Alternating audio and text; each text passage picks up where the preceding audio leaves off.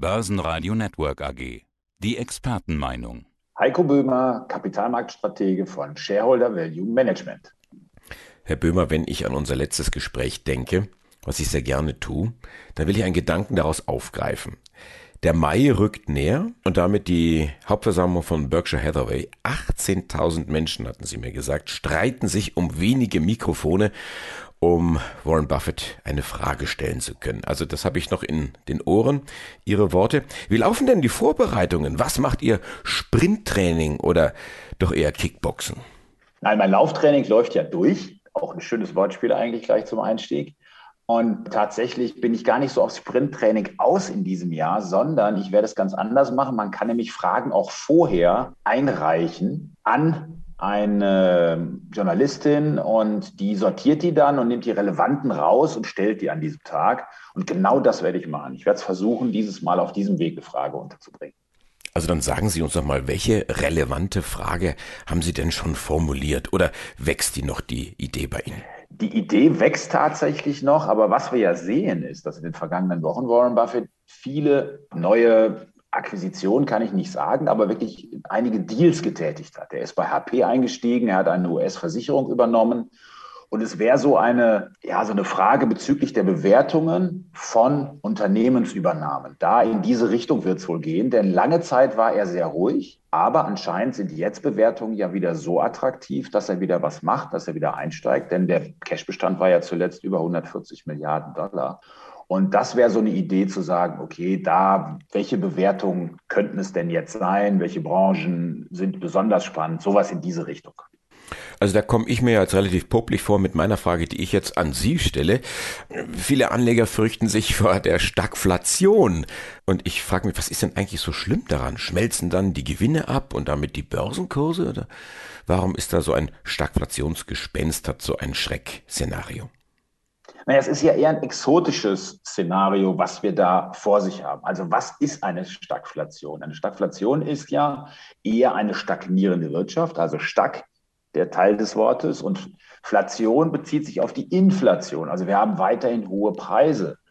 Und das ist natürlich etwas, was insgesamt ja exotisch ist, aber eben für die Wirtschaft auch nicht so einfach. Also wenig Wirtschaftswachstum mit hohen Preisen heißt ja auch, dass die Menschen für viele Dinge mehr Geld ausgeben müssen, aber das Wirtschaftswachstum nicht so stark ist und beispielsweise die Unternehmen dann eben auch keine höheren Löhne zahlen können. Und das ist sicherlich ein Faktor, der wir im weiteren Verlauf des Jahres auf jeden Fall sehen werden.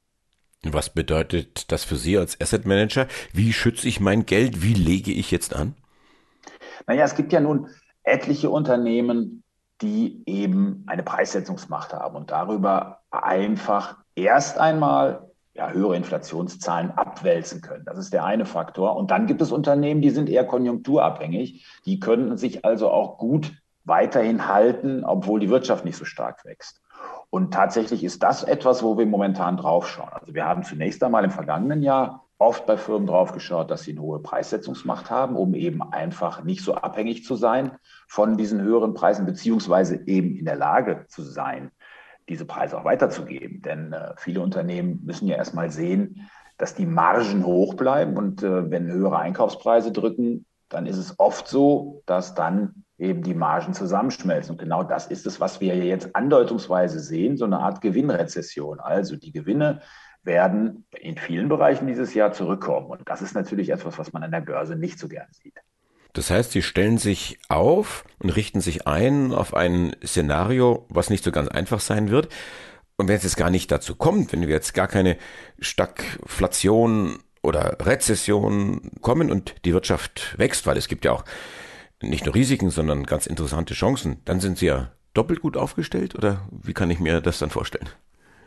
Naja, wir haben ja zum einen den langfristigen Blick vor Augen, wenn wir investieren, also auf drei bis fünf Jahre. Aber wir sind natürlich immer auf der Suche auch nach Chancen, um beispielsweise in Verwerfungen der Wirtschaft dann neu bei Unternehmen einzusteigen. Und an sich kann man es eher so sehen, nicht doppelt besonders gut aufgestellt, sondern eher das Szenario, was wir jetzt als wahrscheinlich erachten, auch wirklich nutzen, um da in, in Unternehmen zu investieren, die jetzt besonders gute Chancen haben. Und welche könnten das dann sein? Naja, wir haben einen Sektor jetzt ausgemacht, beispielsweise Softwareunternehmen. Es gibt ja viele Faktoren, die derzeit greifen. Also wir haben beispielsweise diesen Chipmangel, der ja in der Technologiebranche eigentlich schon seit der Corona-Krise festzustellen ist, der greift ja auch viele andere Branchen aus. Aber wenn man sich jetzt Softwareunternehmen anschaut mit einer stabilen Marktsituation und Marktlage, dann kann man natürlich sagen, dass diese Unternehmen unabhängig davon, ob neue Chips bei den Kunden da sind, schlicht und einfach ihre Software weiterverkaufen können. Und das ist ein, schlicht und einfach eine Dienstleistung, die angeboten wird, ein Service. Und hier ist Adobe beispielsweise ein Unternehmen, mit dem wir uns jetzt näher beschäftigt haben zuletzt und was wir jetzt auch in unseren Mandaten aufgenommen haben. Und Adobe kennen sicherlich viele von uns als Grafikprogramm. Und ich habe es in einem Blogartikel so formuliert, ein Softwareunternehmen oder überhaupt ein Unternehmen hat es ja geschafft, wenn es wirklich mit dem Unternehmensnamen als Verb auftaucht. Also, ich mache keine Internetsuche, sondern ich google etwas. Und bei Adobe ist es nicht der Name des Unternehmens, sondern des Programms Photoshop.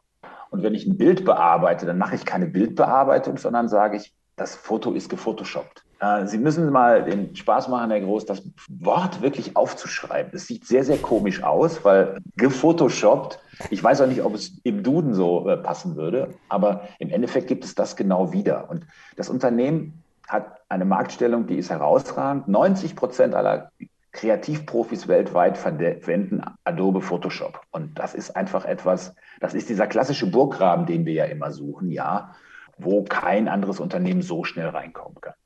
Was mir zu Adobe einfällt, das ist dieses PDF-Format und den PDF-Reader. Und das gibt es ja kostenlos. Also damit kann man kein Geld verdienen, aber mit dem Photoshop dann doch ordentlich. Beim äh, PDF-Dokument ist es so, also man muss sich vorstellen, 2021 wurden weltweit mehr als 300 Milliarden PDF-Dokumente ausgetauscht. Dafür mit verdient man erstmal noch kein Geld, aber das ist ja auch nur die Einstiegsgeschichte. Das DocuSign, also Adobe Sign, das, unter, das wirklich sichere Unterschreiben elektronischer Dokumente, ist aber dann wiederum eine Version, wo wieder Umsätze fließen. Dieser Markt ist enorm gewachsen in den vergangenen Jahren und hier hat es kürzlich jetzt noch eine neue Kooperation mit Microsoft gegeben, um dieses Unterzeichnungstool mit in Microsoft Teams unterzubringen. Und das ist natürlich ein weiterer neuer Faktor, der mit hineinspielt. Und man muss das einfach nur mal in Zahlen auch fassen. Also für die Creative-Lösungen, die Adobe in der Cloud anbietet, da liegen wir ungefähr bei 60 Dollar, 60 Euro im Monat, was da von den Profis bezahlt wird. Und das Interessante ist, die haben eben jetzt angekündigt, ab Mai eine Preiserhöhung zu machen. Es ist noch nicht hundertprozentig klar, wie die einzelnen Pakete sich darstellen werden. Aber diese Preissetzungsmacht ist genau das, was die jetzt umsetzen. Das machen die aber nicht jedes Jahr, sondern tatsächlich haben die die letzte Preiserhöhung Ende 2017, Anfang 2018 gemacht.